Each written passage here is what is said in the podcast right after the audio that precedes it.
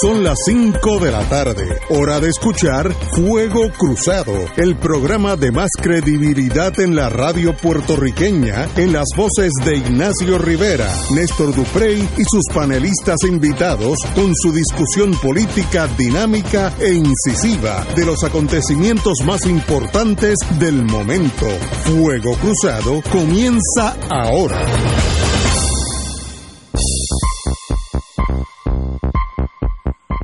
Buenas tardes. Hoy es miércoles. Sé que es miércoles porque el compañero don Héctor Richard está aquí. Buenas tardes, Héctor. Muy buenas tardes a ustedes y al pueblo puertorriqueño. Ya yo no tengo que ni mirar el reloj. Si veo a Héctor, es dile- miércoles. Dile la verdad a los radioescuchas, que los radioescuchas nos conocen. Tenemos el Provost Marshall. Por si hay una discusión aquí, el Provost está para poner el orden. Eh, Tú sabes que hoy es miércoles, ¿Y mañana? porque mañana es jueves. Hoy fue el 9-11. Sí, no, Sí. pero... Sí, sí, no pero olvídate el olvidamos. 9-11. Tú sabes que hoy es miércoles porque mañana es jueves. Mañana puede ser jue- eh, puede- no, no, puede- no, va a ser Vaya, jueves. tú ves que Freud te traiciona. Sí, sí, Tú sí. sabes que es jueves. Sí, mañana puede- pueden ser otras cosas. Ignacio puede tener mucho trabajo mañana. Mañana. A eso de las cuatro y media, cinco de la mañana. Tú, Sí. tú sabes Pero lo- esta vez fue tarde. Esta vez la sorpresa fue que la noticia llegó tarde. pero tú sabes lo que yo estoy haciendo. Porque siempre hay que estar listo. ¿Duerme vestido? No, yo ¿Tú estás tengo, durmiendo no, vestido? no, yo tengo en mi carro. Enchalinado, enchalinado. No, yo tengo en mi carro Sí, Gabán. unos pantalones, gabán, corbata y chaquetón. Muy bien. O sea, Chalina, tú estás diríamos. listo, tú estás listo. Así que tú me puedes, ¿sabes? En cualquier momento. Tú estás como Batman. Tú miras para el cielo, si ves la batiseñal, Ahí me te voy. zumba el batimóvil y para adelante. Pero aquí estamos, empezando un ¿Cuán probable es que mañana sea un Yo jueves no sé, divertido? no, no, de verdad. Como- Agitado. Como, me dijo un amigo mío hoy, oye, me ha sorprendido lo poco que tú sabes y sobre todo lo poco Sí. que vas a saber. O sea, yo no sé nada. Tú sabes de que eso caso. está a nivel de las apuestas. La gente está apostando que si es mañana, que Sí, si hay, es viernes. hay- sí, hay- Hay un wild card de la semana que viene, pero todo el mundo está jugando entre jueves y yo viernes. no sé. Pero esto es fácil. Si no hay causa, no se puede acusar a nadie. Fíjate cómo es la vida, de sencilla. Sí, pero tú sabes si usted es fiscal, eso, la, compañera fiscal que quiero mucho, mi amiga, determina que para los hechos estos no hay causa, pues no se puede acusar a nadie. Y ella lo haría porque ella no va a acusar a nadie y, y correctamente. Si hay causa, podría acusar a alguien, podría. Ahí estamos. Bueno, pero vamos a empezar. Vamos a bajar aquí a Isla Verde, que a diferencia de las islas de... No, y la verde. No no. en la- vamos a aterrizar en Isla Verde, como decía José Arsenio. A diferencia de, de la de la Nassau, no hay cuatro pies de agua sobre el aeropuerto por ahora. Así que vamos a aterrizar en Isla Verde y empezar con el- nuestro programa. Hoy sale en la prensa algo que es de las cosas más importantes que tienen que ver con Puerto Rico y es algo como es técnico, es difícil verlo y por tanto mucha gente no le da la, importancia que consideramos, por lo menos yo, que estuve en ese mundo de las 936, de la manufactura, sé de lo que significa. Eh, el Departamento del Tesoro, ante la visita de nuestra gobernadora en Washington, solicitó ayer a nuestra gobernadora un plan, escuchen lo que voy a decir, un plan que permita iniciar la eliminación progresiva del crédito federal al arbitrio sobre las ventas que impuso la ley 154 del 2010, Fortuño, eh, de paso muy buena legislación, a las corporaciones for- foráneas en la isla, que representa poco más de una quinta parte, 22 por ahí, de los recaudos. En otras palabras, del presupuesto que Puerto Rico tiene actualmente para hacer todo, pagar los empleados, construir puentes, la salud, la policía, maestros, todo, un 22% es de un arbitrio que eh, el gobernador Fortuño pasó esta ley 154 que impone un 4% en las transacciones intracorporativas de las plantas que están en Puerto Rico y, y con su matriz en Estados Unidos. Esto es importantísimo. Una, una de las una, una de la forma que esto está funcionando también es que Internal Revenue Service, no por una ley, no por un reglamento, sino por una decisión administrativa, dijo el 4% que ustedes, foráneas trabajando en Puerto Rico, manufactura mayormente, paguen a Puerto Rico, me lo acreditan aquí, al IRS, por tanto, a ustedes les sale lo mismo, o pagárselo a Puerto Rico o pagármelo a mí, Estados Unidos. Eso ahora mismo es de cada dólar 22, 23 centavos que está corriendo en el presupuesto de Puerto Rico. Y el gobierno acaba de decirle a la gobernadora, yo si hubiera sido ellos no hubiera ido, no hubiera ido esa reunión, eh, que miren, em, empiece la eliminación progresiva de este crédito federal ah, para ver que llegue un momento que sea cero. Eh, la petición fue durante el primer encuentro de la señora gobernadora con el secretario del Tesoro Steve Mnuchin y reafirma el interés del gobierno de Trump en tratar de acabar con el decreto que fue adoptado de forma temporal en los tiempos de Fortuño.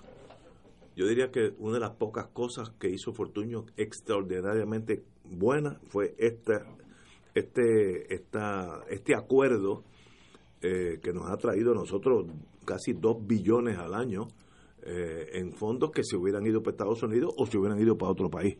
Pero, bajo el gobierno de Trump y ante la señora gobernadora, le dijeron, miren, empiece a pensar, no vamos a, jalar el gatillo ahora, pero ya tenemos la bala cargada. Empiece a pensar usted en cómo se elimina eso para que el dinero que está yendo ahora a Puerto Rico, unos 2 billones al año más o menos, regrese a Washington al IRS. Cosa importantísima para la economía de Puerto Rico. Compañero don Héctor Rachel. Lo que describes es un, escenario que durante la administración Fortuño, con una situación muy compleja de presupuesto, surge como una idea, como de última oportunidad de un bufete eh, de Washington para el cual hoy en día el gobernador Fortuño trabaja.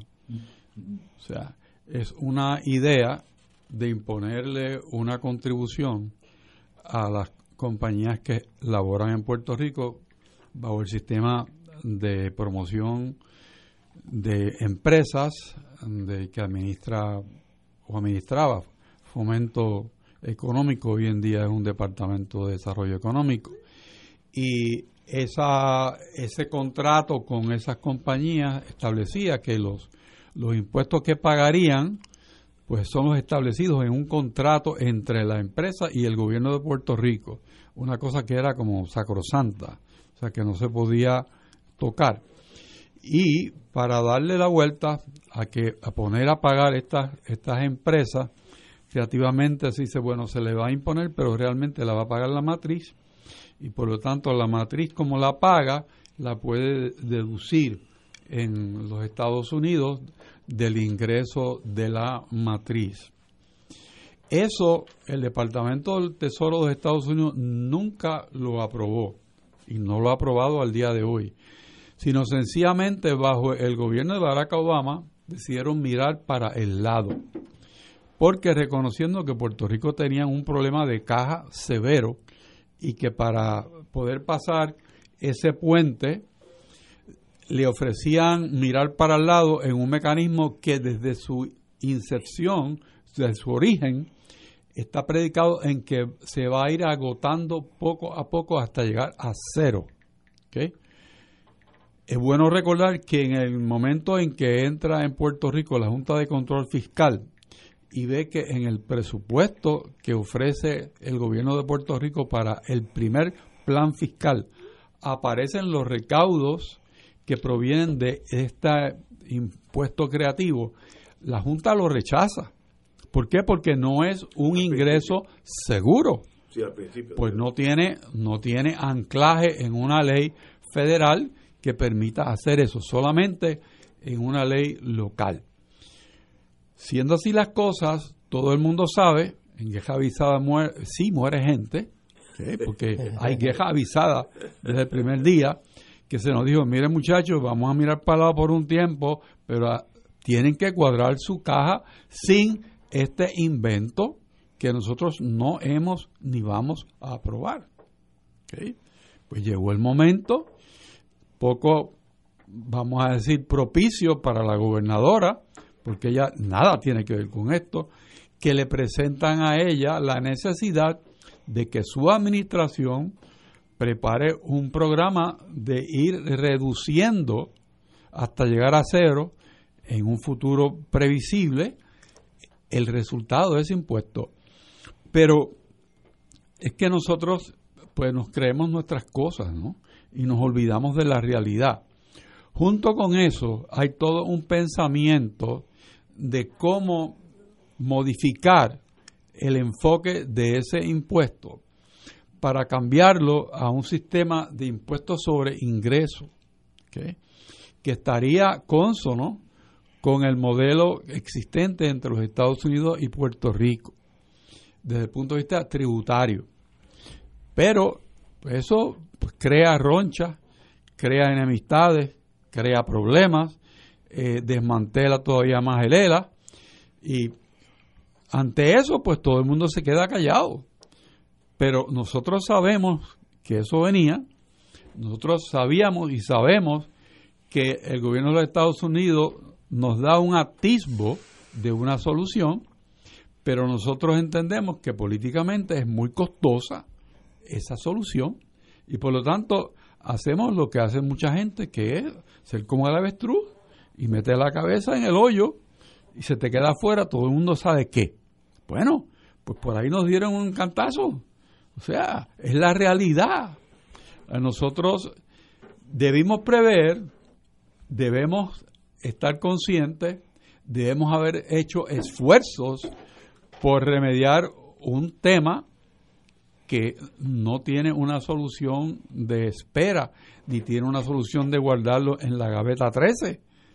Sencillamente tenemos que ir a otro tipo de modelaje económico. ¿Okay? Eso trastoca un millón de cosas, pero uno escuchar como solución que vamos a aumentar el IBU al 22% porque el IBU recauda lo mismo que este impuesto, o aumentar la propiedad inmueble para sumarle esa cantidad de dinero todos los años a la propiedad inmueble. Dos billones. Una economía quebrada como la nuestra. ¿Ok? Vamos a ponerle eh, belleza a la idea. Estamos quebrados. Nosotros no tenemos crecimiento económico hace más de 10 años. Nosotros estamos en una economía en contracción y una población en contracción, que es un cóctel de veneno. ¿Ok? Así que, habiendo menos personas en, en, en actividad productiva, y teniendo una economía en contracción y teniendo en el pescuezo la Junta de Control Fiscal, que todavía pone un peso terrible sobre la economía de Puerto Rico con las medidas que se adoptan, y estamos en medio de una reestructuración de deuda que le va a producir a Puerto Rico un encarecimiento en su consumo de energía que eso no lo despinta a nadie. y ya la gobernadora dijo que estaba de acuerdo con eso, que no era posible pensar en reestructurar esa deuda sin que hubiese un aumento en costo. Yo entiendo lo que está diciendo, pero la realidad es que ¿cuánto puede soportar la economía de Puerto Rico cuando lo que se aumentan son los costos de operación? Así que la posibilidad de generar nuevos negocios para Puerto Rico, de atraer nuevo capital, se ponen muy, pero que muy distantes. Y sabiendo el pensamiento de una administración republicana de los Estados Unidos, lo que está por venir en cuanto a programas de asistencia eh, a la ciudadanía es la verdadera bomba de hidrógeno para este país. Y vamos a dejarlo ahí. Vamos a una pausa, amigos, y regresamos con don Néstor Duprey y Salgado. Fuego Cruzado está contigo en todo Puerto Rico.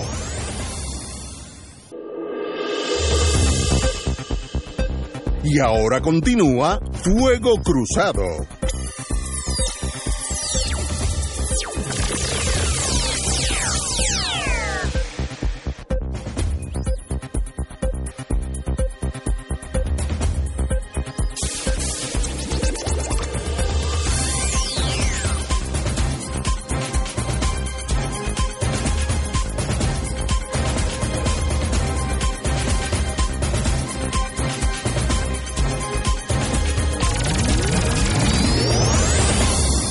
Regresamos, amigos y amigas, Fuego Cruzado. Estamos hablando del arbitrio a las foráneas, con lo cual es un 22-23% de nuestro presupuesto. Y el Departamento del Tesoro le indicó a la señora gobernadora, que estoy seguro que eso lo cogió por sorpresa, porque ella lleva un mes y una semana como gobernadora, eh, pero ella cogió el golpe y le dijeron, eh, prepárense para ir saliendo de ese impuesto que ese arbitrio que le permitimos a ustedes eh, vivir y recibir ese dinero, que son dos billones al año, eh, porque en, algún momento eso va a, va a bajar a cero. Noticias extremadamente serias para Puerto Rico. Yo creo que hay que mirar con mucha con mucha serenidad, sin con pocas pasiones, eh, lo que dice del momento actual del país este viaje de la gobernadora Wanda Vázquez, eh, porque refleja, me parece, el momento presente de la relación de Puerto Rico y los Estados Unidos. La gobernadora fue a este viaje, eh, me parece a mí que convencida por la comisionada residente Jennifer González, de que había que ponerle un torniquete a la sangría en cuanto a la credibilidad de Puerto Rico frente a los funcionarios del gobierno federal de cara al fondo, a los fondos que están pendientes de ser eh, transferidos al pueblo de Puerto Rico de la recuperación tras el paso de María.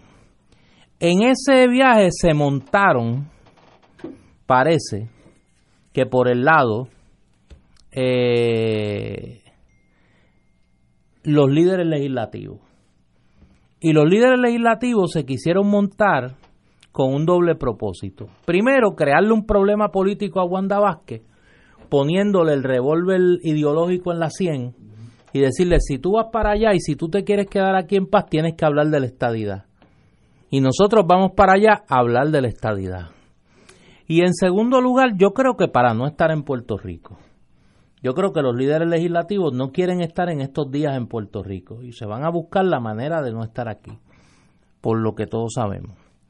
Eh, ahora bien, más allá de las fotos de los selfies de este gobierno mediático, que ahora tiene mirada de mujer como la novela, eh, pero que es más o menos la misma historia del Rosellato en términos de el manejo de los medios y la manipulación y el gobierno por retratitos y selfies y, mensajes en las redes. El único saldo concreto de este viaje, además de la parcelería de Gigi Fernández con, con Nidia Velázquez hoy y de todo el ridículo que, han, que, ha hecho esta, esta señora, es que el secretario del Tesoro de los Estados Unidos, Steven Mnuchin, le pone otro abre otra ventana, ya no es la puerta, mire, es la puerta, las ventanas, ya están a punto de coger con un marrón y derrumbar una pared. Decir, mira, si no puedes salir por la puerta o por las ventanas, te voy a derrumbar esta pared para que te acabes de ir por ahí. Ahora, el tesoro está sentenciando a muerte el presupuesto de Puerto Rico. ¿Por qué lo está sentenciando a muerte? Porque gran parte del fondo general depende del dinero eh, que se genera, este subsidio, como lo llamó en un momento el liderato republicano, no se nos olvide, el liderato republicano acusaba a la administración Obama de darle un subsidio al gobierno de Puerto Rico a través de esta de este arreglo contributivo. Pues ahora ellos están en el poder y lógicamente dicen, mire, ¿sabe qué? Ese subsidio se va a acabar. Eh, ese es el primer, ese es el disparo en el, en el cuarto de arriba del presupuesto de Puerto Rico. El disparo al cuarto de abajo va a ser cuando en los próximos días nos enteremos por fin, porque parece que no lo queremos entender, que no hay aumento de fondos de Medicaid y que van a dejar morir por inanición la reforma de salud de Puerto Rico. Y ni hablar de las advertencias que se han venido haciendo por más de dos años sobre el futuro del programa de asistencia nutricional. Esos son las bombas de hidrógeno que don Héctor en su en su diplomacia habitual y su deseo de que el miércoles no sea tan estrésico no quiso mencionar. Pero eso es lo próximo. Eso es lo próximo y no es que no es que se levantó Trump un día y escribió un tweet para decir esto igual que el tema de la corrupción de los fondos federales en Puerto Rico. Eso es un tema que hace tiempo que el Congreso viene diciéndole al liderato político de Puerto Rico, voy a actuar, voy a actuar, voy a actuar a algo, y es el cuento de las 936. ¿Cuánto tiempo estuvo el liderato congresional diciendo al liderato político de Puerto Rico, vamos a eliminar las 936, tienen que buscar una alternativa? Y seguían tratando de reinventar las 936 en otro mecanismo de exención contributiva. Y le seguían diciendo, mire, es que no estamos en esta, tienen que buscar una alternativa. Y un buen día se acabaron las 936. El informe de la administración Bush, del Grupo de Trabajo sobre Puerto Rico, los dos, y más aún el informe del Grupo de Trabajo sobre Puerto Rico de la administración Obama, los tres, advertían que en el gobierno de Puerto Rico había un serio problema con el manejo de los fondos federales y que el gobierno federal tenía que incautarse de la administración de los fondos federales por el gobierno de Puerto Rico por el nivel de corrupción que existía. El que no lo crea, que busque en la internet los tres informes y los lea. Lo que pasa es que aquí nos ofuscamos en lo que decían esos informes sobre el estatus de Puerto Rico, pero decían otras cosas, que poco a poco el gobierno federal ha ido demostrando con los hechos que se cansó de esperar acción del gobierno de Puerto Rico. Pues ahora le están diciendo que yo estoy seguro que no es la primera vez. Vamos a eliminar esa posibilidad que es producto de una carta del Servicio de Rentas Internas. De una carta del Servicio de Rentas Internas. De igual forma, llevan diciendo hace tiempo, vamos a establecer un programa de transición a cinco años del programa de asistencia nutricional donde, la, donde los recipientes van a tener que o buscar trabajo o en cinco años pierden los beneficios. Y en el caso del Medicaid, ¿cuántas veces nos van a decir que no van a dar los fondos? Y entonces la clase política puertorriqueña vive totalmente enajenada, porque solo, solo un nivel de enajenación supremo lleva a la clase política puertorriqueña a decir en medio de todo esto, ah, no, la solución es un referéndum, estadidad, sí o no. Oiga, pero es que rayen la locura. Y ni hablar de mis amigos en el Partido Popular. Hoy vi a uno, a un amigo mío que quiero mucho, retratándose en el Congreso Aquí estoy buscando alternativas para más fondos federales para Puerto Rico. Oye, pero ¿en qué idioma te lo van a decir? Que no hay voluntad política para eso en el Congreso Federal. Y mucho menos en el que firma las leyes. El que firma los proyectos para que se conviertan en ley es el presidente. Y no le interesa eso. Es decir, nada de esto es sorpresa lo que sí sorprende es la incapacidad de la clase política puertorriqueña de reconocer la realidad del ambiente en, el, en, los Estados Unidos, en los centros de poder de los Estados Unidos con respecto a Puerto Rico. Tenemos que ir a una pausa, amigos, y regresamos con este tema. Tengo dos o tres pensamientos. Vamos a una pausa. Fuego Cruzado está contigo en todo Puerto Rico.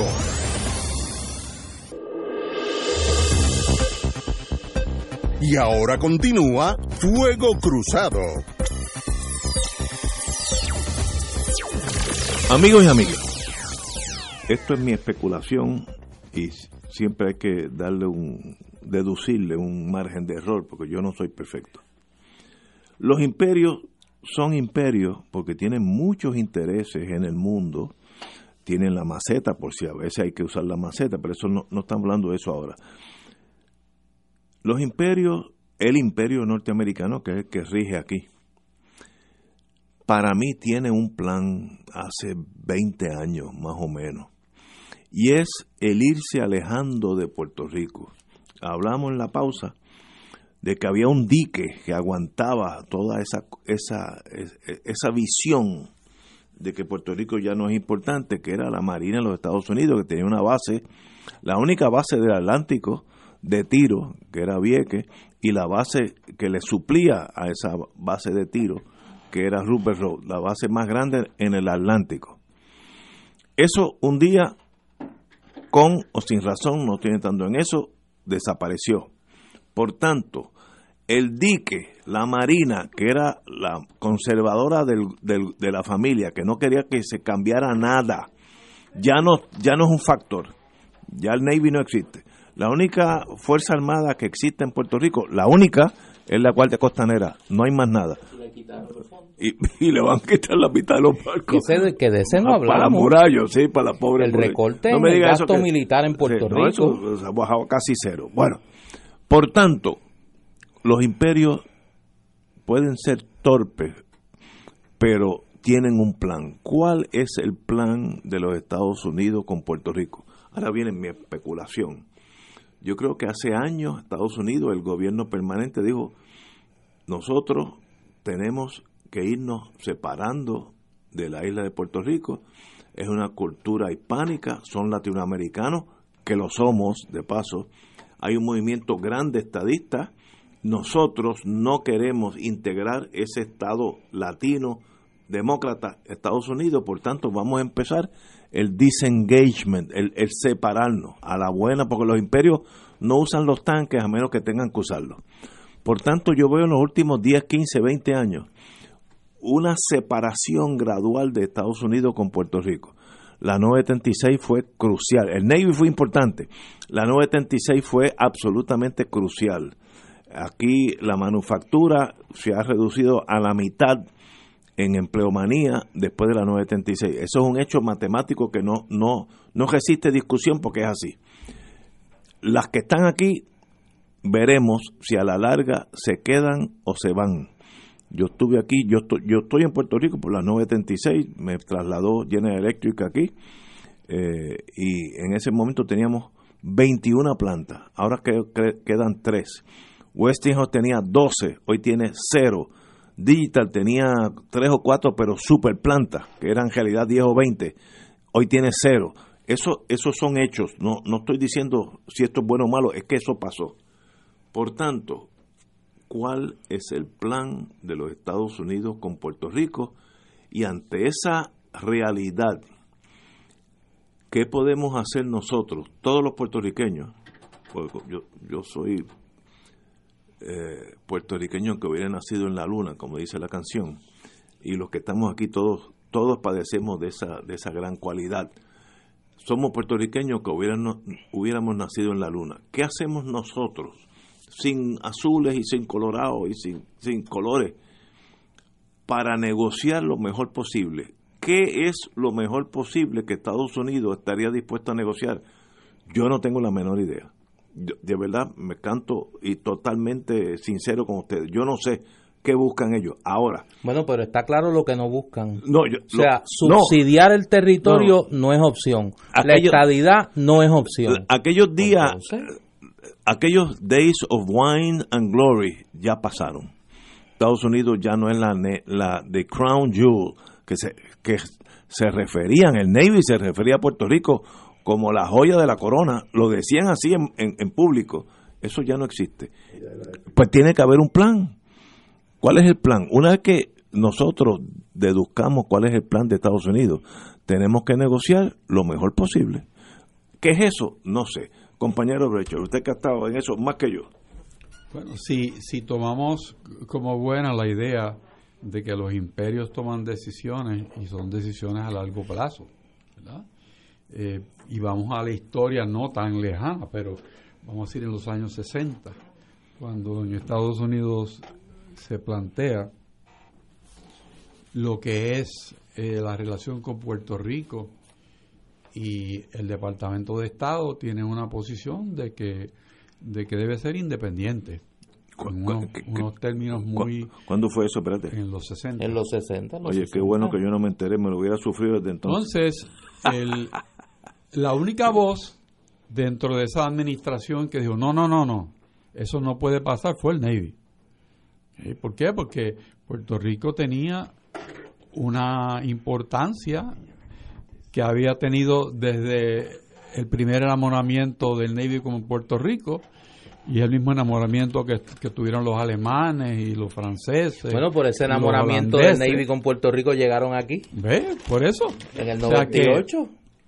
Que, ese mismo eh, aprecio por la geografía de Puerto Rico, pues producía esa, esa idea de la joya de la corona. Y por esa razón, el, eh, al lado de Fortaleza vivía el almirante del Navy y, todos los gobernadores tenían un teléfono que le llaman un ring down, que la persona que llamaba era el excepto Sánchez Vilella, que dijo que se acabó eso. Eso lo arrancó y se lo, se lo mandó al almirante. Pero por, por lo demás, pues ese es el cordón umbilical que tenía Puerto Rico con esa estadía eh, de una relación con Estados Unidos.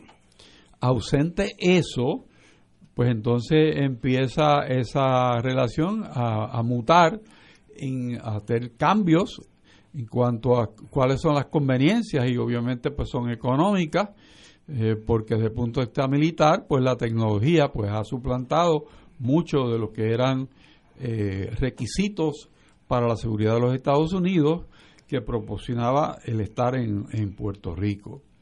Eh, tan es así que el canal de Panamá, que era otra joya de la corona, pues pasó a la soberanía panameña y ahora mismo de los chinos, porque la, inversión, la inversión lo que eh, principal es, de, China.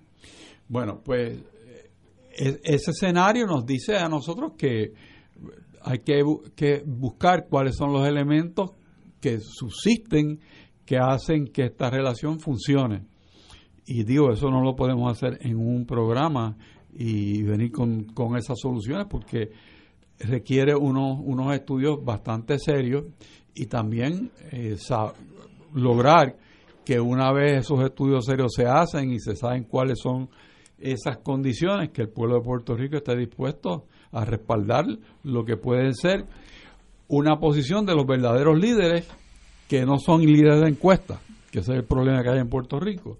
Los líderes dicen, bueno, ¿qué tú piensas? Bueno, pero esa no es la cosa. Dime tú primero cuál es tu plan y el, y el país puede moverse eh, con un insumo también a ese plan, pero dime tú también que te dices ser el líder, ¿no? Pues aquí al revés. Eh, tenemos un, una pirámide invertida en cuanto a lo que es la solución. Tiene que ir de abajo para arriba. Pero pasando esa página, y en el interreino, en lo que eso pasa, Puerto Rico tiene que trabajar dentro de una realidad y, el tema que nos ocupa es esa, esa contribución escondida que el Tesoro de Estados Unidos no está dispuesto a mantener por todo el tiempo. No dijeron mañana se te acabó, sino dame tú un plan de agotamiento de ese, de ese programa. Pues lo primero que hay que hacer es eso, mirar cuál puede ser ese plan y, y, de qué manera Puerto Rico puede, con la ayuda de los mismos Estados Unidos, ¿ah? lograr ese plan. Lo que pasa es que no nos podemos ahora eh, echar a este otra vez la cabeza en el, en el hoyo y decir este no puedo hacer nada. Tenemos, tenemos que trabajar con ese plan es importante trabajar con ese plan. Me da la impresión que no hay plan. Bueno, Hoy, pero ahora mismo, Ignacio, hoy, hoy. por favor, puede que no haya un plan, Pero hay que pues porque el país, país no, un liderato caduco político está en negación. O sea, eso y eso corta de, de Sí, casi sí. todos los partidos. O sea, es que está en negación porque eso lo sabe desde el primer día que eso es un invento. Es un invento y te lo dijeron desde el primer día. No cuentes con eso. No te va a durar. Pero como decía, no, no, esto nos va muy bien, vamos a ponerlo a fijo al 4 ahora. Bueno, pues ponerlo fijo al 4. Pero ¿por cuánto tiempo? O sea, tienes que ir menguando esa, Pero- ese paliativo, Ignacio. No, No, no, es que estoy de acuerdo contigo, pero eso se hace con sangre. bueno, pero porque es es, que, menos, menos dinero corriendo para los gastos necesarios del gobierno. No estoy hablando de los lujos, para, para tener empleados, tener gente en acueducto, o sea, lo, básico. todo es Estamos verdad. hablando de cosas bien serias. Pero volvemos al punto, todo eso tú lo tienes que trabajar en forma integral, porque la economía es, es como la telaraña, ¿no? Tú tocas una esquina y se estremece. O sea, Todo. todo, tiene relación. Y por lo tanto, seres inteligentes, y aquí en Puerto Rico hay Un una cantera de cabezas espectaculares Eso es y ponerlas al servicio del país. Esto requiere un liderato. Y pues hay que convocar esas, esas fuerzas del país a eso. Eso no es tan difícil. Como- no, no, yo estoy, tu análisis es flawless, sin, sin una tachadura. Yo estoy de, 100% de acuerdo. Pero como vivo en Puerto Rico, estoy seguro que ninguno de los gobiernos, el actual o el entrante, va a hacer absoluta, absolutamente nada hasta que un día pase lo que los ingleses hicieron en las Antillas y en Centroamérica con, con British Honduras. Señores, nos fuimos. Mira, te propongo que tú invites estos candidatos que estás invitando aquí Sí, que, y le pones esa pregunta al bueno, frente. Sí, sí, oye, ¿Ah? qué pena. Aquí hay uno A que ver si vino él y la habló. Aquí vino Ah. uno. A- a- aquí vino uno y habló de una nueva ley de relaciones federales. Sí, sí, sí. sí. Que eso llora ante los ojos de Dios. sí, bueno, pero hay que hacer algo. Bueno, pero, pero es que ¿Qué ese, hacemos, el- ese es un paso porque si, si estas personas aspiran a ser líderes de este país, pues no pueden ser líderes huecos de cabeza. ¿ah? Tienen que tener pensamiento crítico Sí. y los pies sobre la tierra No. y conocer la relación con Estados Unidos, conocer el entramado legal entre ambos países. Pero como eso no se aprende de un weekend largo, si uno fuera inteligente, y yo estoy seguro que los políticos aquí lo son, uno puede sentarse, y estoy siendo totalmente honesto, esto no es vacilón, sentarse con gente como tú, y estoy seguro que en Puerto Rico hay 20 más. No estoy, no estoy diciendo que no es un grupo grande tampoco. Pero es que no les interesa, Y sentarse, mira, Ignacio. háblame para No, Mira, no les lo- lo- no es ni para- parranda, ni selfie, ni no chiste. para lo No. que Esto es mira, verdadero trabajo político y económico. lo que le ha tomado a varios amigos míos 40, 50 años aprender. Me viene a la mente un hombre que es experto en taxes, Juan Acosta, amigo mío de, de Viejo San Juan. Lo que le tomó 40 años a él, a puro pulso, aprender. Yo si fuera gobernador, lo invito un weekend, háblame de esto. Y, recibo el input de él de 40 años en un weekend y, y cuando él sale por una puerta entras tú, ¿sabes? Porque si no, yo estoy hablando en un desconocimiento tal, y me incluyo en ese desconocimiento tal, que entonces lo que yo aprendo pasan cinco años. No, eso hay que hacerlo ahora, pero hay que brincar esas batallas chiquitas que no. Bueno, no, pues que, no. que el que el que se quiera presentar como líder, que se oriente. Mira, Absolutamente. Vamos, va- vamos a una pausa y regresamos con Fuego Cruzado. Esto es Fuego Cruzado por Radio Paz 810 AM.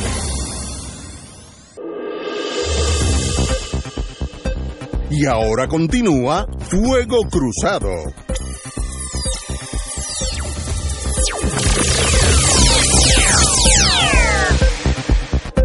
Regresamos, Boys and Girls de Fuego Cruzado. Compañero. Yo creo que ustedes están tocando un nervio muy fino de, de la situación actual del país.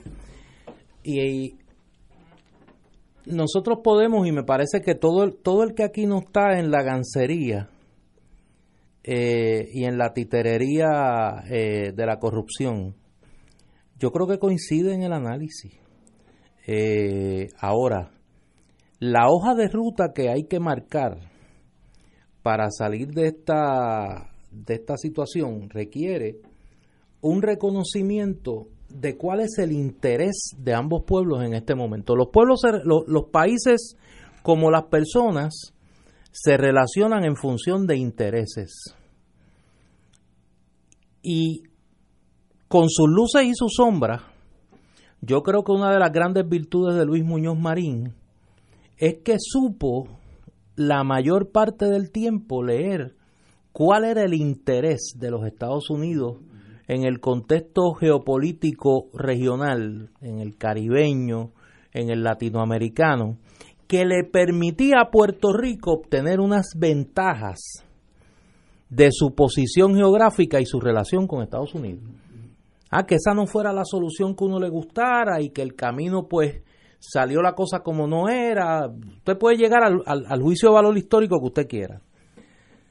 En este momento, una de las graves carencias que tiene Puerto Rico es la incapacidad de la clase política puertorriqueña, incapacidad por falta sencillamente de inteligencia y conocimiento, segundo por desidia porque no les interesa conocer y tercero porque aquí hay unos elementos en la clase política puertorriqueña que están ausentes de toda brújula, están carentes de toda brújula moral o sea, no hay brújula moral en unos sectores de la clase política puertorriqueña.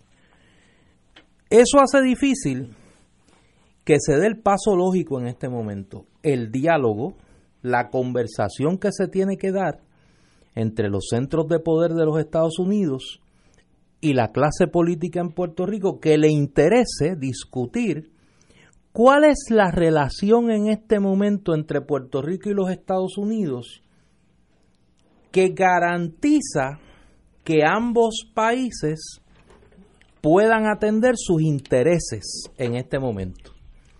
Y ese es el primer inventario que hay que hacer. Una vez usted identifica cuáles son los intereses de Estados Unidos en mantener una relación con Puerto Rico y de Puerto Rico con mantener una relación con Estados Unidos, usted busca el espacio o los espacios donde esos intereses se encuentran yo creo que Estados Unidos tiene un interés en mantener una relación con Puerto Rico. Ah, no es la relación que la clase política puertorriqueña quiere. La clase política puertorriqueña en su inmensa mayoría quisiera. O que Estados Unidos mantuviese a perpetuidad económicamente al territorio, bien fuera con ayudas directas a los puertorriqueños que viven bajo el nivel de pobreza, o bien sea bajo subsidios a la clase empresarial puertorriqueña, mantengo corporativo para que me entiendan más claramente, o una mezcla de ambas que ha sido lo mejor de los dos mundos desde el punto de vista económico en los pasados 60 años. Y está otro sector de la clase política que quisiera que, los Estados Unidos admitiese a Puerto Rico como Estado de la Unión, sin poder explicar qué aporta la Unión Americana en este momento Puerto Rico, más allá de lo que ellos llaman el tributo de sangre de los puertorriqueños que combaten eh, en las guerras. Ese ejercicio hay que hacerlo. Probablemente la respuesta no es la respuesta políticamente correcta en Puerto Rico. Yo creo que los Estados Unidos quieren disponer de Puerto Rico hacia la independencia, yo no tengo duda alguna. Y aquí lo que quizá la, la interrogante que está abierta es si esa decisión se va a tomar sin el consentimiento y en perjuicio de los intereses del pueblo de Puerto Rico, o si vamos a poder aprovechar la ventana cada vez más estrecha que está abierta para poder provocar una conversación que garantice una relación que permita ese proceso de la forma menos costosa para el pueblo de Puerto Rico, partiendo de unas realidades mutuamente aceptable que Puerto Rico tiene desde 1917 por decisión del gobierno de los Estados Unidos, sus ciudadanos son ciudadanos norteamericanos, que Puerto Rico tiene más de la mitad de su población residiendo en los Estados Unidos, que Puerto Rico tiene una economía que está legal y prácticamente integrada a la economía norteamericana, pero que a su vez es una nación latinoamericana y caribeña y que pretende ser como tal y que dentro del escenario de posibilidades desde los Estados Unidos, ni la estadidad federada ni el subsidio del territorio son opciones. Si uno entiende eso, ah, que eso usted se vaya a Juanamatos en Cataño y es bien difícil de explicar. Eso no va a generar quizá muchos votos, pero esa es la realidad. Y ese es el mensaje que le están enviando hace tiempo al liderato político puertorriqueño. Ni un sector del Partido Popular ni el PNP lo han querido reconocer. Y lamentablemente el independentismo, con un discurso antiamericano, con un discurso anticapitalista, con un discurso que va contrario a lo que ha sido la evolución global desde 1989 para acá, y yo sé que eso es algo que a muchos de mis amigos independentistas no les va a gustar escuchar, ha hecho muy difícil que los Estados Unidos entiendan que puede desprenderse de Puerto Rico sin que compre un problema en el Caribe porque los que creen en la opción que muchos en Estados Unidos favorecerían para Puerto Rico, entienden que la mejor manera de conseguirla es manteniendo una alianza inconveniente para los Estados Unidos con los adversarios ideológicos de Estados Unidos. Para decirlo a la concreta, si en Puerto Rico hubiese un independentismo proamericano o un independentismo que viese a los Estados Unidos como un aliado, y que le dijera a Estados Unidos, Estados Unidos, yo voy a hacer un Puerto Rico independiente que sea el principal aliado de los Estados Unidos en el Caribe, el Israel del Caribe, ese país en el Caribe donde Estados Unidos sabe que tiene un aliado, que tiene un amigo. Y voy a mantener una economía de mercado y me voy a alinear con los intereses políticos exteriores de los Estados Unidos. Si aquí hubiese un independentismo así, ya Puerto Rico fuera independiente y fuera independiente con la mejor relación posible con los Estados Unidos, con ciudadanía dual, con un acuerdo de libre comercio, con garantías de libre tránsito de personas, bienes y servicios. Y a lo mejor Estados Unidos hubiese hecho lo posible, igual que en los 50 lo hizo para criminalizarlo, para ayudar al independentismo puertorriqueño a que se convirtiera en la fuerza mayoritaria. ¿Por qué? Sencillo, porque es su interés. Porque los Estados Unidos, como todas las potencias y como todos los países grandes, pequeños, medianos, actúan conforme a sus intereses en el tablero global. Ese es un tranque existencial en este momento políticamente que no permite una solución. Que no permite una solución porque los aliados de los Estados Unidos en Puerto Rico, ¿qué quieren?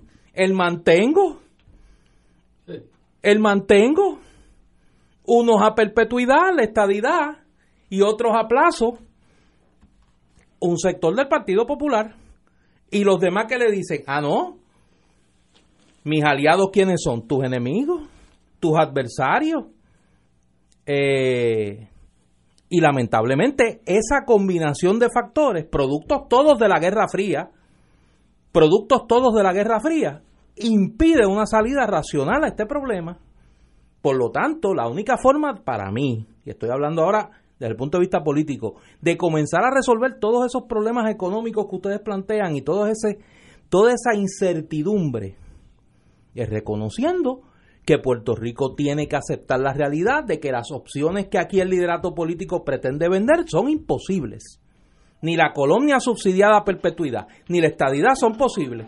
La única solución es una transición lo mejor posible hacia un Puerto Rico independiente que le garantice a los Estados Unidos, sí, que le garantice que va a resolver un problema y no a crearse un problema mayor en el Caribe. Yo por lo menos lo veo así. Son las 6 de la tarde, vamos a una pausa y regresamos con Fuego Cruzado. Fuego Cruzado está contigo en todo Puerto Rico.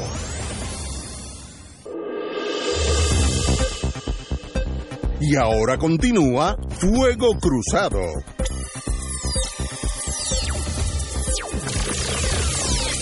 Amigos, amigas, hay que hacer una corrección porque ayer, como ustedes saben, ayer o hace dos días, el gobierno federal arrestó a la ex administradora de FEMA, Asha Tribble, y al expresidente de Cobra, Donald Keith Ellison, y a una empleada también de, de FEMA en Puerto Rico, por un esquema de corrupción, y eso pues desde Adán y Eva sabemos que hay gente que pecan. Pero la noticia es incorrecta cuando dicen que es un fraude de 1.8 billones. Eso es bien negativo para la imagen de Puerto Rico porque presenta la fachada de que alguien, estos tres seres humanos, se han tombado 1.8 billones de dólares, 1.800 millones, y eso es incorrecto. Lo que, este caso se reduce, si uno lee la acusación, es mucho más chiquito de lo que, de lo que la prensa lo ha hecho. Este caso se reduce a que Cobra eh, sobornó, enamoró, estoy usando esa palabra bien flexiblemente, etcétera, etcétera, con aviones privados, estadía en Nueva York en los hoteles más caros, a esta empleada federal, que, Asha Tribble, eh, que era la que, la que repartía el bacalao aquí, para que le concedieran ese sub mega contrato para ayudar a restablecer la electricidad en Puerto Rico. Pero si todos recordamos, en Puerto Rico yo vi un montón de camiones de esos de electricidad que decían Cobra por los lados, eran camiones blancos y Cobra estaba escrito en, eh, negro o amarillo oscuro, etcétera, Cobra. Por tanto, no es que estos 13 señores cogieron 1.8 billones y lo mandaron a un banco en Liechtenstein o Andorra, no, yo diría que el 95 o, más por ciento de ese número fue pagado al esfuerzo de cobra de rendir servicios en Puerto Rico. Ahora, el delito es el soborno a un empleado federal para que me dé ese contrato. Y ahí yo no tengo problema alguno decir que ese, ese delito lo veo clarito que se, se forjó eh, utilizando el avión de la compañía, eh, quedándose en Nueva York, estoy seguro que eso no, se quedaron en Brooklyn, se quedaron en Manhattan, en los mejores hoteles, y otras cositas que no es el momento de, describirlos ahora. Pero tenemos que tener claro, porque cuando esto llega a la Casa Blanca, allá hay un señor que le tiene gana a Puerto Rico, es decir, ya se han tumbado 1.8 billones de lo que mandamos para allá. Y eso es lo que vamos a oír ya mismo al presidente de Estados Unidos diciendo.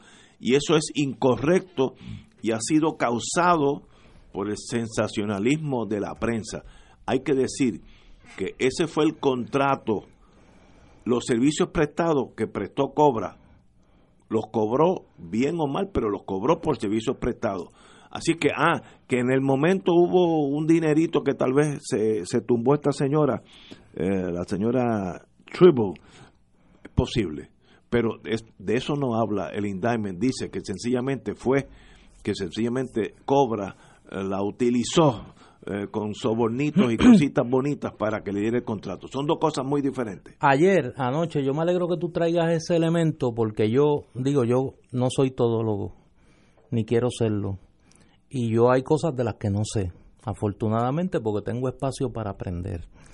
Y yo no soy abogado, eh, y anoche me escribieron dos abogados a quienes respeto mucho y ahora un tercero a quien respeto mucho también, me escribe señalándome dos cosas. Número uno, quien hace ese señalamiento no fue la prensa, fue la fiscal federal.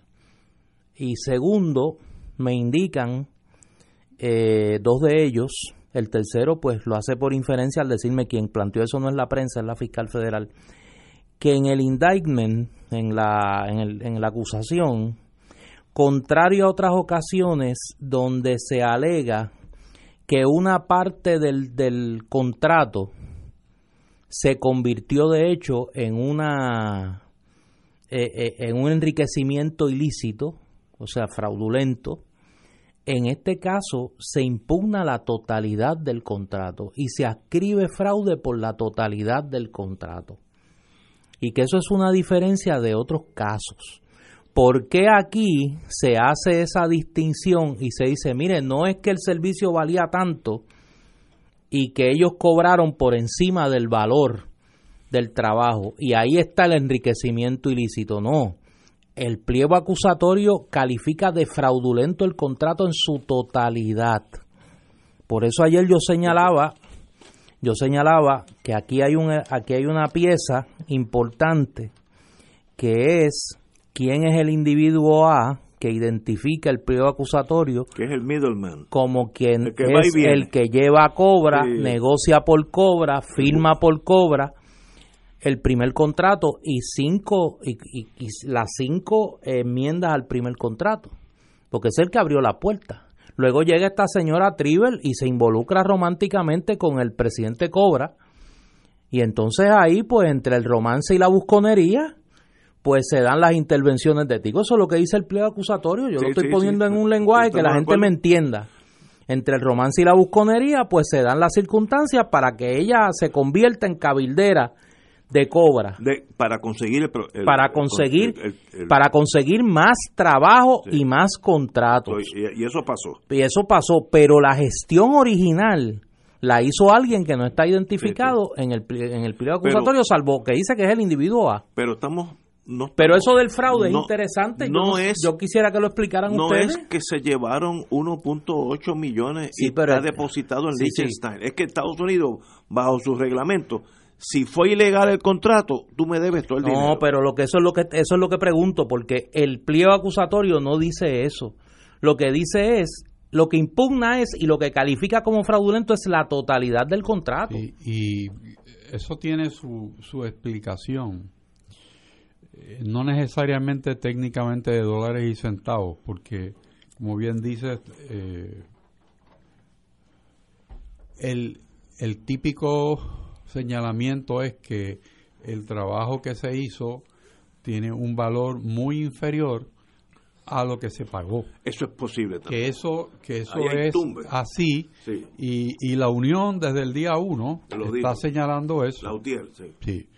Pero aquí, con el punto que, que se trae de la figura del personaje A, que no está todavía revelado, pero que se revelará en una segunda etapa. Sí, ya mismo sale. Quizás mañana mismo. Eh, esa, esa persona, porque dice que es una persona, no dice que es una entidad, es una persona. es una persona. Esa persona puede haber, mediante treta o engaño, logrado todo un diseño. A cambio de un dinerito. A, cambio de un dinero. fee se llama que esa, ese treta o engaño que ustedes sabían permea todo todo el diseño que se hizo y por lo tanto la totalidad de esa relación es impugnada y podría ser podría ser y les pregunto a ambos como abogados con experiencia y en el caso de Ignacio como fiscal federal y en el caso de Héctor como secretario de justicia.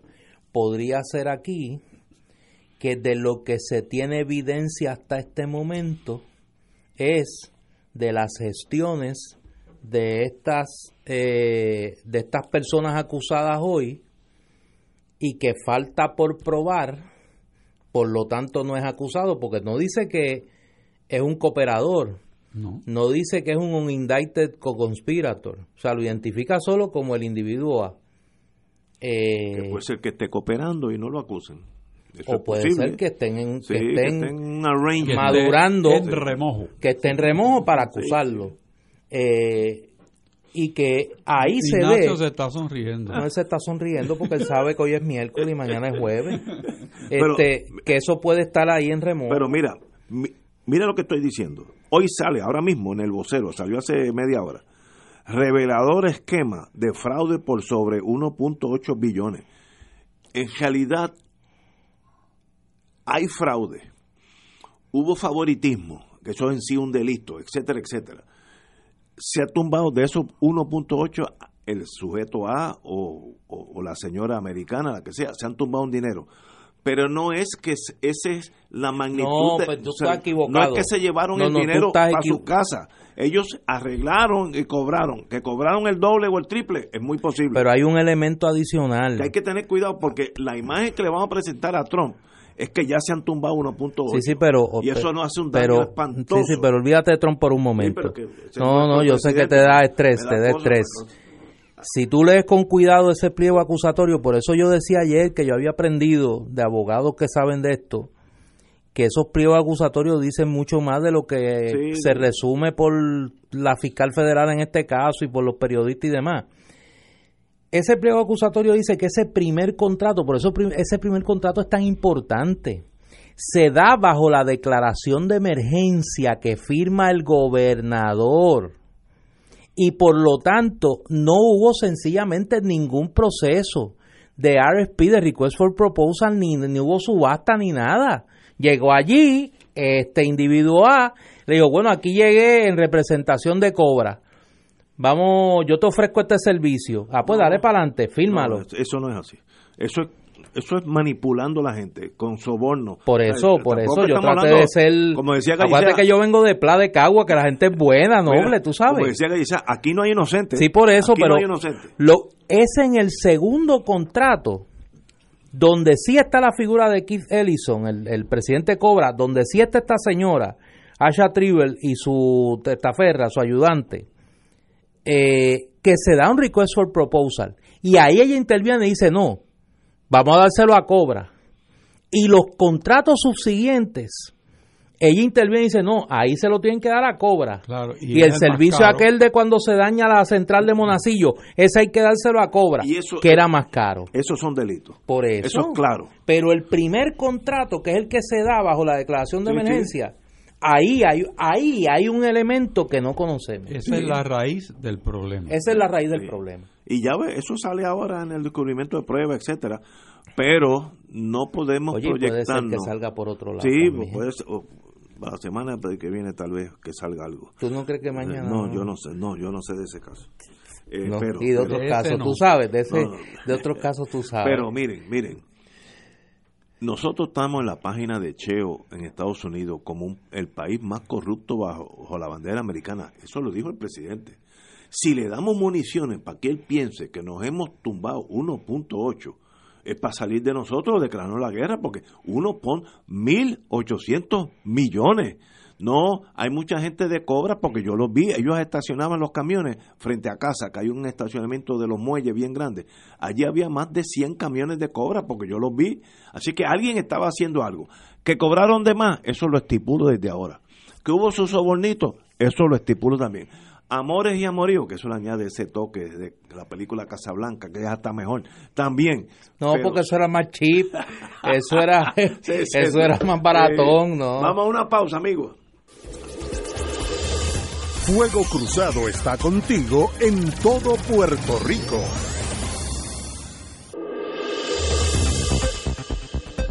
Y ahora continúa Fuego Cruzado.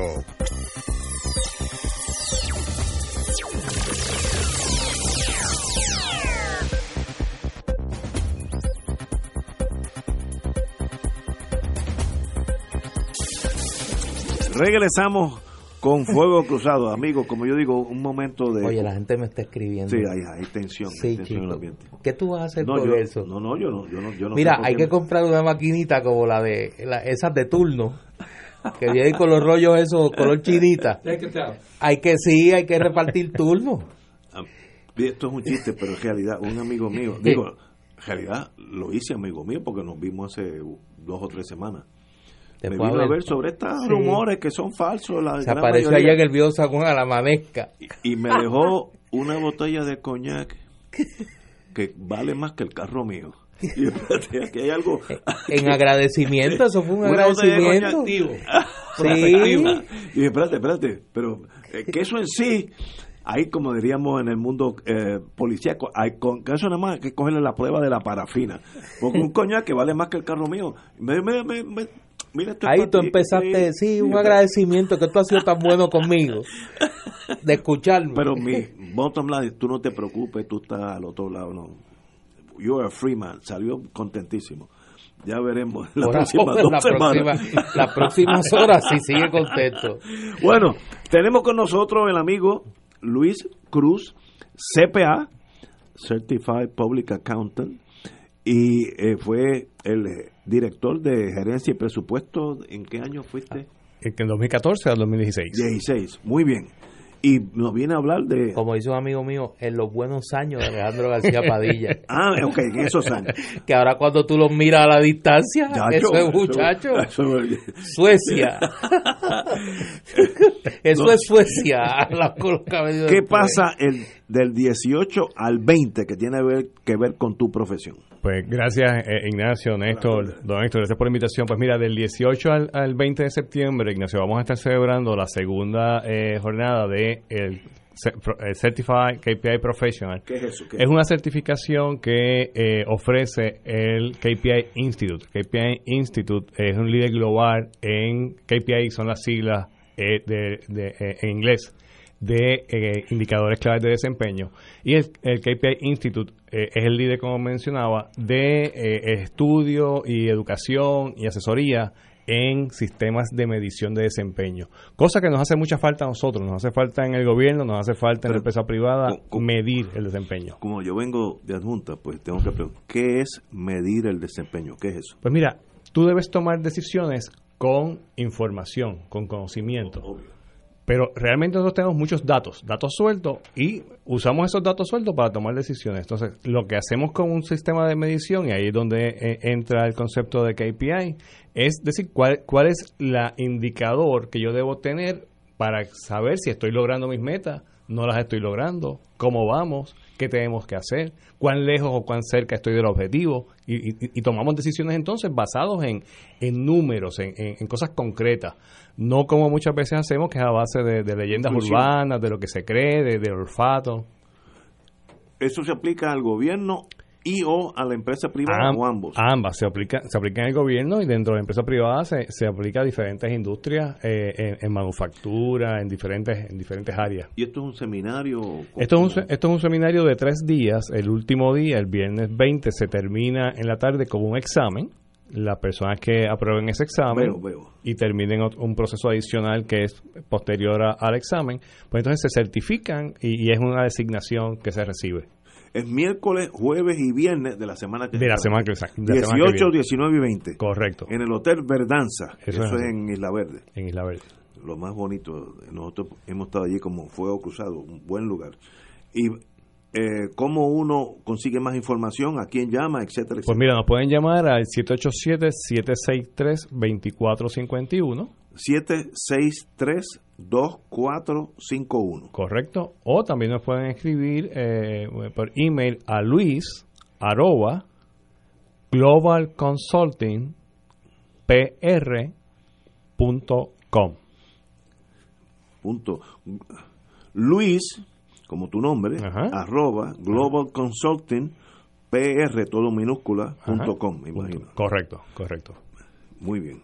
Pues un privilegio, ah, mi querido amigo. Me recuerdo, como yo soy sanjuanero, ahora yo sé que te vi salir de tu oficina allí en el Viejo San Juan, donde estaba el mundo, por ahí están ustedes. Nos cruzamos en, la esquina eh, Tetuán, esquina Calle de Cruz, nos cruzamos varias veces. Sí, sí, varias veces un privilegio verte aquí y, mucha suerte. Gracias, muchas gracias. Y yo creo que es una experiencia, eh, ahora que se habla mucho, pero se hace poco, con el tema de los niveles de, eh, de medición de eficacia, de eficiencia en tanto en el, en el mundo gubernamental, pero particularmente en el mundo privado y ahora con la proliferación de microempresas, pequeños y medianos negocios, yo creo que esta es una gran oportunidad y de tener, y esto, esto lo, lo, digo yo, ¿no? En mi opinión muy personal, eh, tener ese adiestramiento y de la mano de una persona que, que si algo lo ha caracterizado en su desempeño en el servicio público es su eficiencia y su gran profesionalismo y ni hablar de su honestidad como es Luis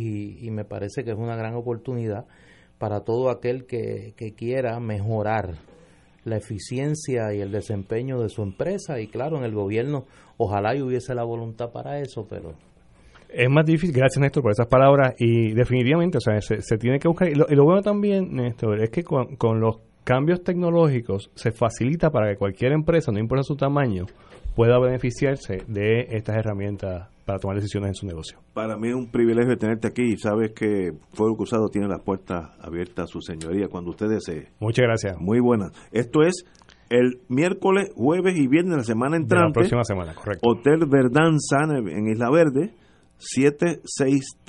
763-2451. 763-2451. Si, si pertenece al mundo electrónico, luis arroba globalconsultingpr.com. Privilegio tenerte Muchas aquí, gracias. querido amigo. Señores, vamos a una pausa, amigos.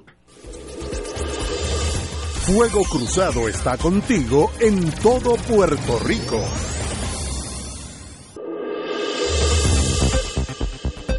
Y ahora continúa Fuego Cruzado. Amigos y amigas, el mundo político sigue caminando. Empezamos el programa con la necesidad de que los políticos crezcan en el sentido macro y tengan una visión mucho más allá de la cosa partidista, pero hay que bajar de nuevo, aterrizar en Isla Verde eh, y, y bregar con la política partidista. En el día de hoy, oí, muy para mi placer, a mi amigo, el, el el doctor Corazón González Cancel decir que todavía está todavía le interesa ser candidato a la gobernación de Puerto Rico, capacidad le sobra.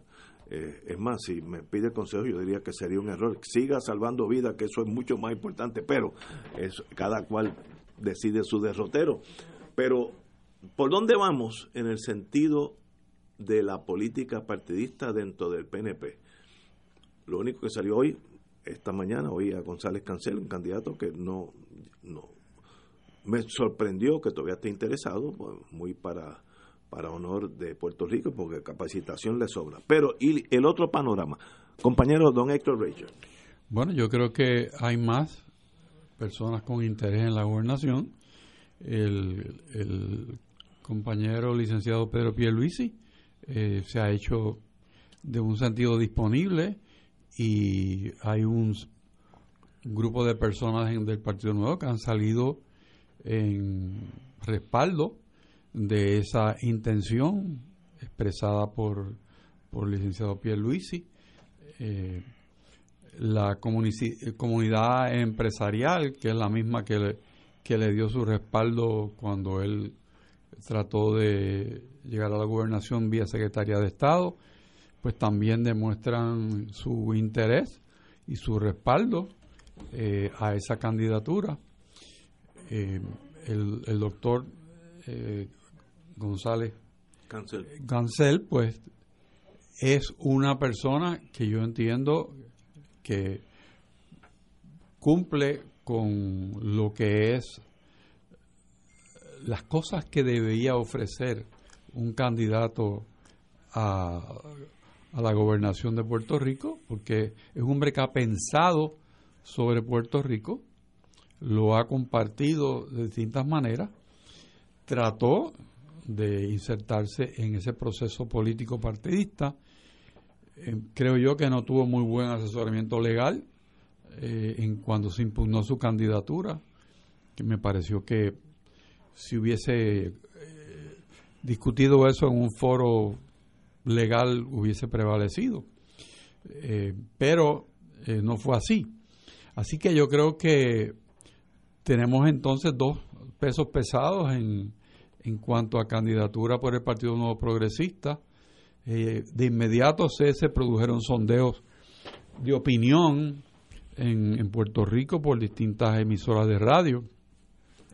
Y en ese, en ese aspecto de candidatura, pues en casi todos esos sondeos eh, salió el licenciado Pierluisi primero y el doctor González en segunda posición, en tercera posición y en una de las encuestas de sondeo eh, salió la actual gobernadora eh, Vázquez Garcet eh, y en todas el último, el último puesto lo, lo obtuvo el presidente del Senado.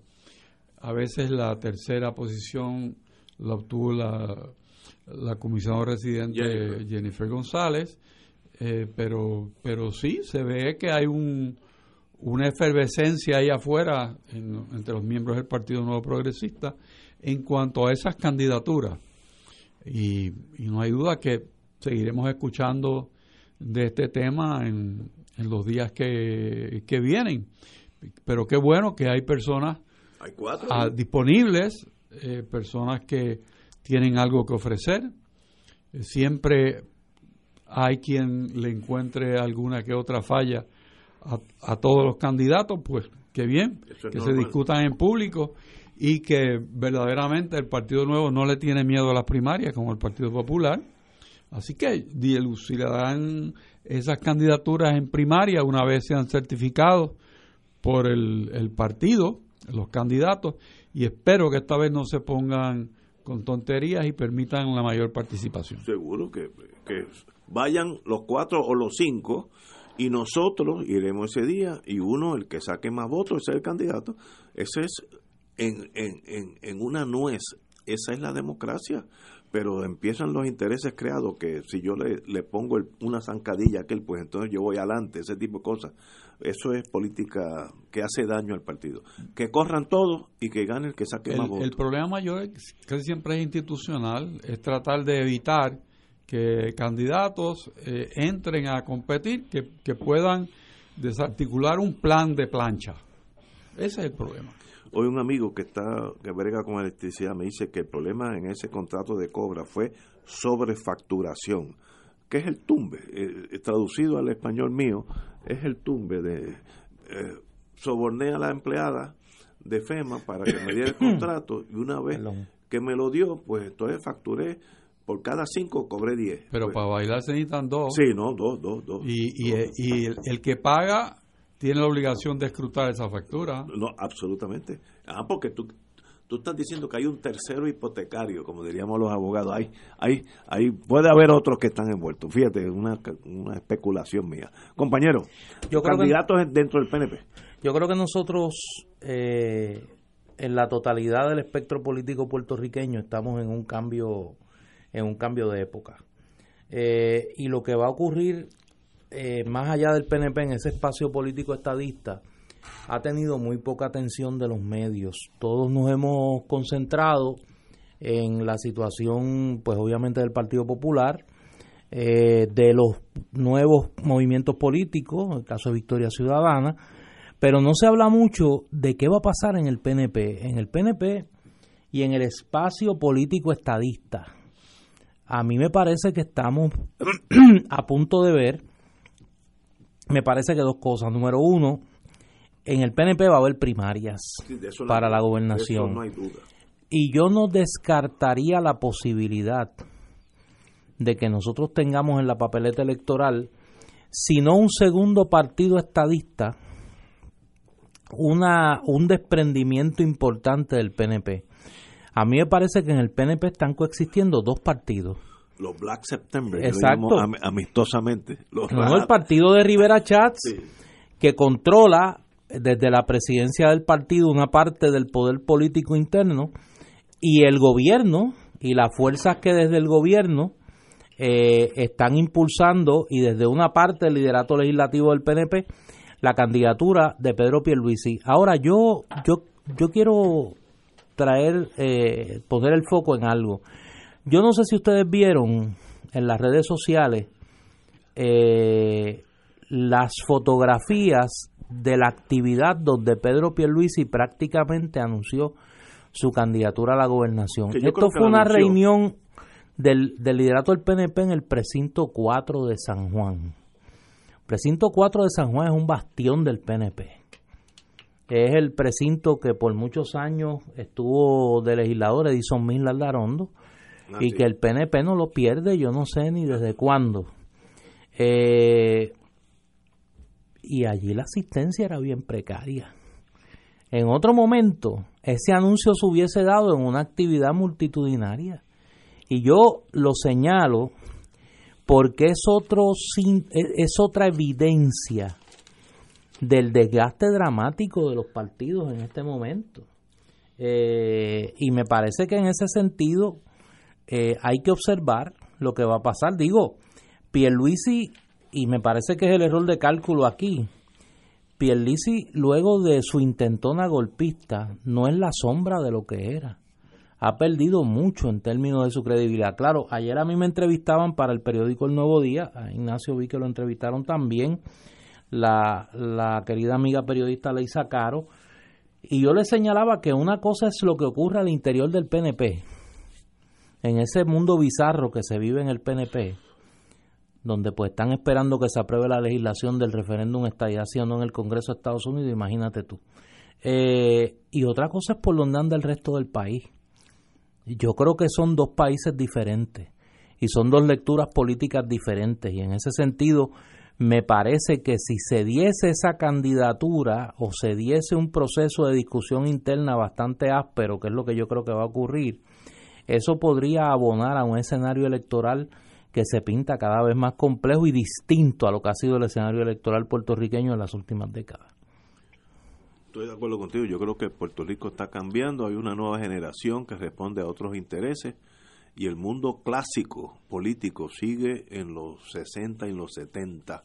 Yo eh, en estos días, y lo saqué ahora que tú mencionas eso, eh, la nueva tecnología, Miguel Romero, que es uno de los candidatos a San Juan, eh, se está comunicando vía ese mundo electrónico por alguna razón yo que eso lo agradezco pues me llegan a mí pero un tú eres PNP pero no pero estás en yo no sé cómo cae en esa redada pero, muy bien.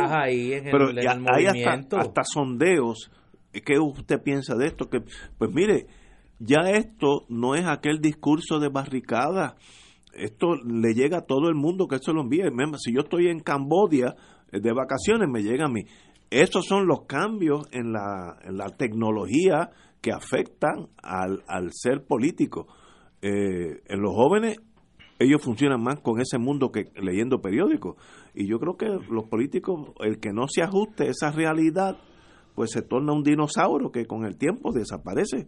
Eh, muy bien por Miguel Romero, que es uno de los candidatos a, San Juan por el PNP. Eh, le deseo lo mejor de la vida. y todavía queda por ver cómo los partidos políticos más o menos tradicionales van a dar una lectura a lo que pasó en Puerto Rico este verano.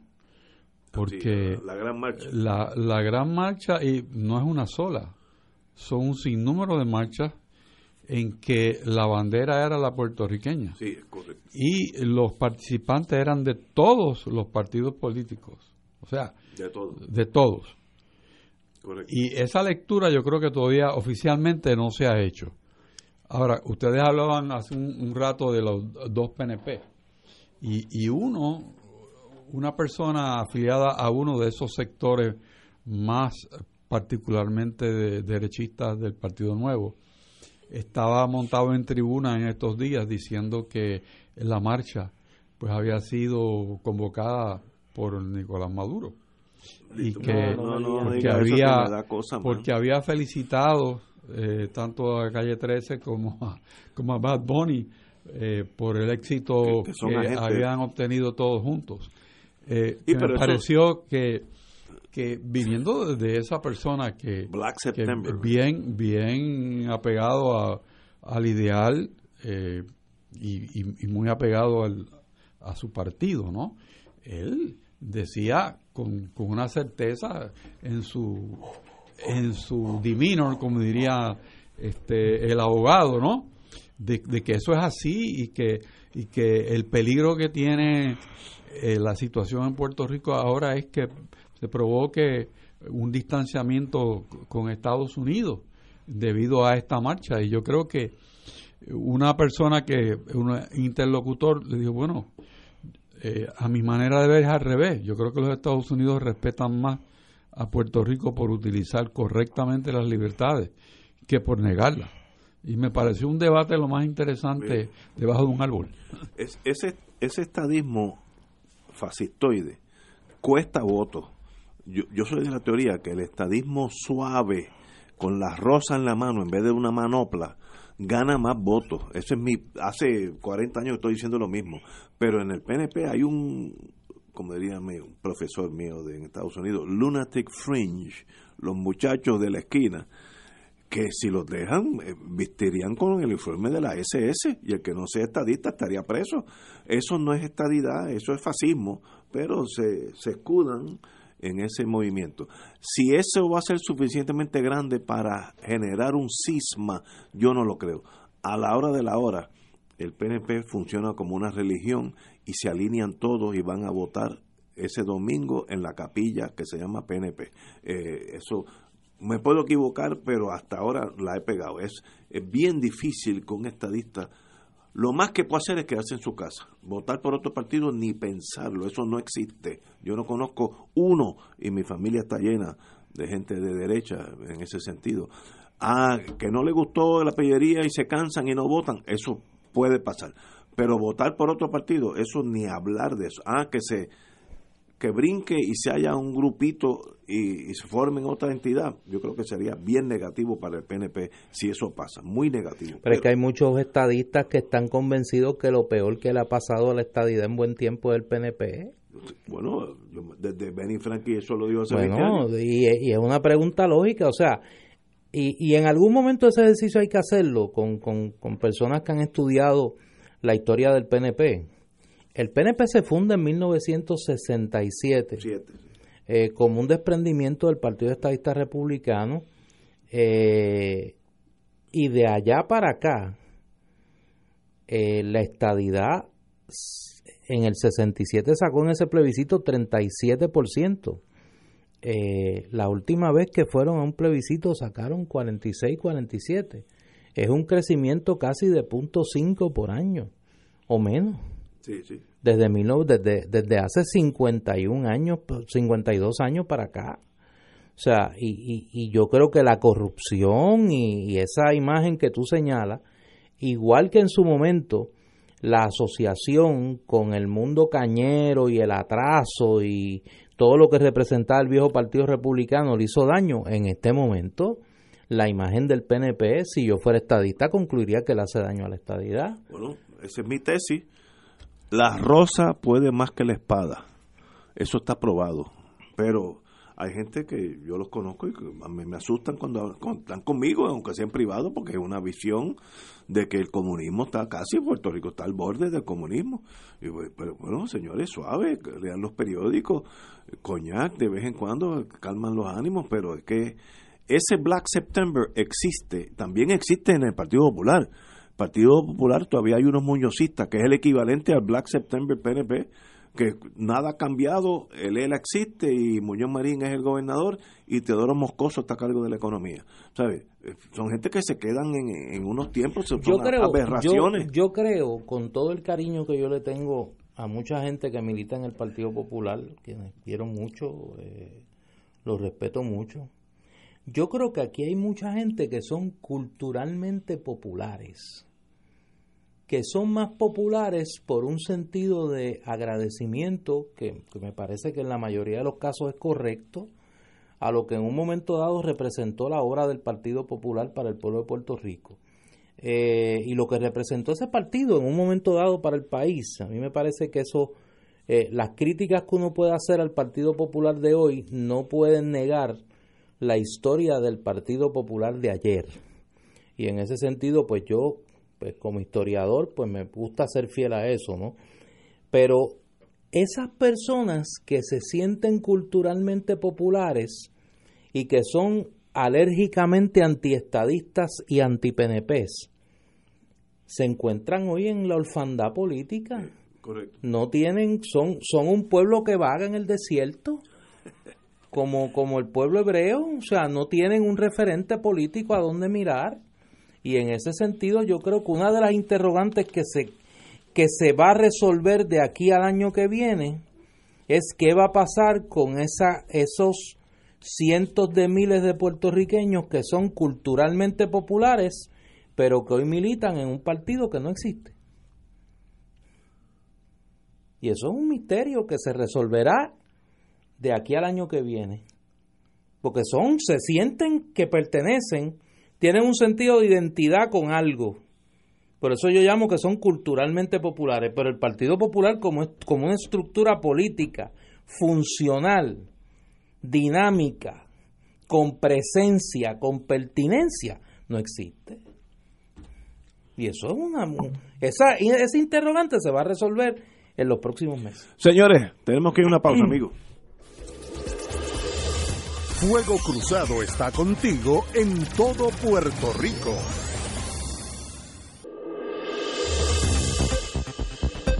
Y ahora continúa Fuego Cruzado.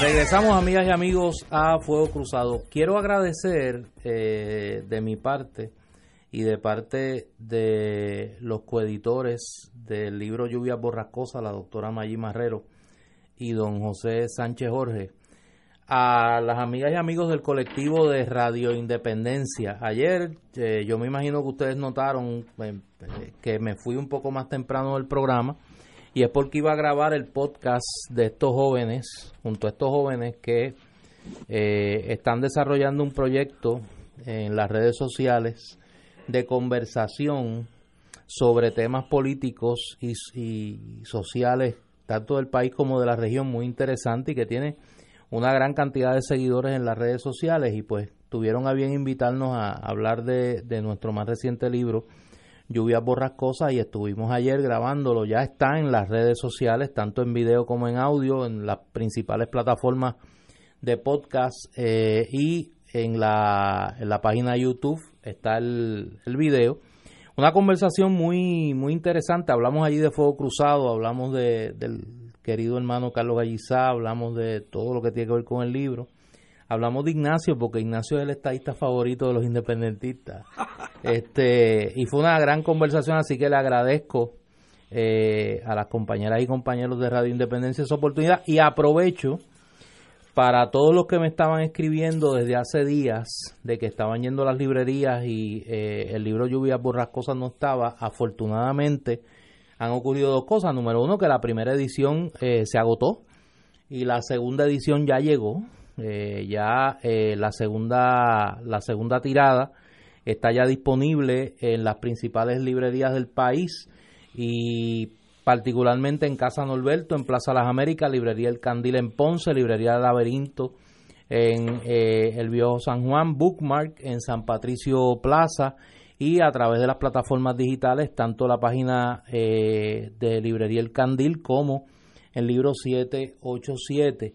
Eh, hay una serie de presentaciones durante este mes de septiembre que las vamos a estar anunciando en su momento y pueden entrar a la página, al blog que hemos construido eh, sobre el libro, eh, lluviasborrascosas.home.blog y ahí pues hay información del libro y principalmente eh, los puntos los puntos de venta.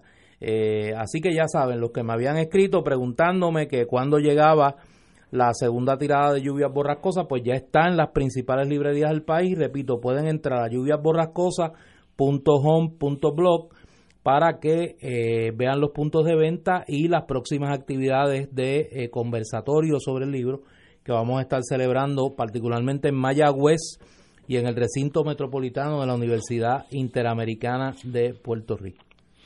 Muy bien. Apelarán fallo adverso contra la ex senadora González.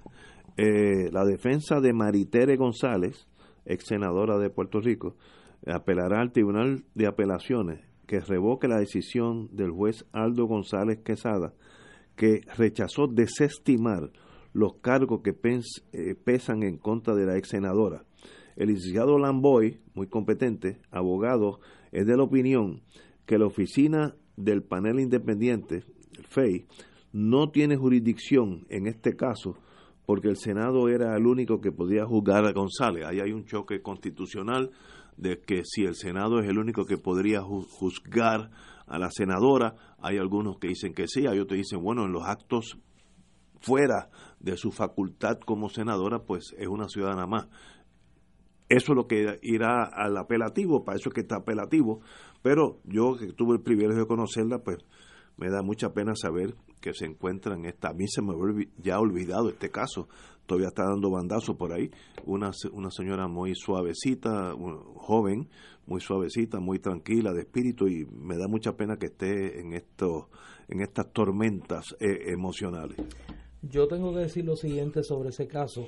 Maritere González eh, es mi amiga, es una persona a quien quiero mucho, la conozco hace muchos años y difícilmente en el proceso político me he encontrado con un caso tan difícil de poder analizar y conversar sobre él sin que me nuble la pasión y, y, las emociones. Me parece que con Maritere, independientemente de cualquier error de juicio que uno pueda pensar que haya cometido en un momento dado, del que todos estamos expuestos, todos somos humanos y somos por lo tanto falibles, me parece que con ella se ha cometido una grave injusticia. Y da la impresión que la justicia está siendo dramáticamente severa con ella cuando ha sido dramáticamente laxa en otros casos. Yo pues no niego que deseo que para ella lo mejor, que salga de, este, de, esta pesadilla que le ha costado tanto a ella, a su familia, eh, y que me parece que el, eh, el ostracismo político que vive y la tragedia personal ha sido, si es que cometió falla alguna, castigo más que suficiente y espero que pronto más pronto que tarde esta pesadilla termine, repito, para ella y para su familia. Yo conozco personalmente a Maritere, tengo una excelente opinión de ella. Eh, me uno a los deseos tuyos, Néstor, de que esto termine pronto. Y obviamente lo que ha sufrido ella y su familia eh, es muy, muy, muy fuerte. Así que nuestros mejores deseos para ella eh, y que la justicia prevalezca. Estamos así. Señores, tenemos que irnos. Mañana será jueves, Giovedì, si estamos allá en Roma, en el Vaticano. pero, si no, es jueves en Puerto Rico. Sé que te quieres ir rápido porque están ahí. Este, tu consejo mañana de, se debe madrugar, se debe no, nada, suave, tranquilo el día, no va a pasar nada, Tener el teléfono en la puerta de la Mire, busque, busque, busque el Sharpie ahora mismo y apunte el teléfono de Ignacio en la nevera, por si acaso. Sí, sí, sí, sí, apúntelo. Señores. Mañana, mañana a las 5 de la mañana puede ser tarde. Cuatro y media. Cuatro y media a 5 puede ser tarde. Hasta mañana, amigo, hasta las 17 horas.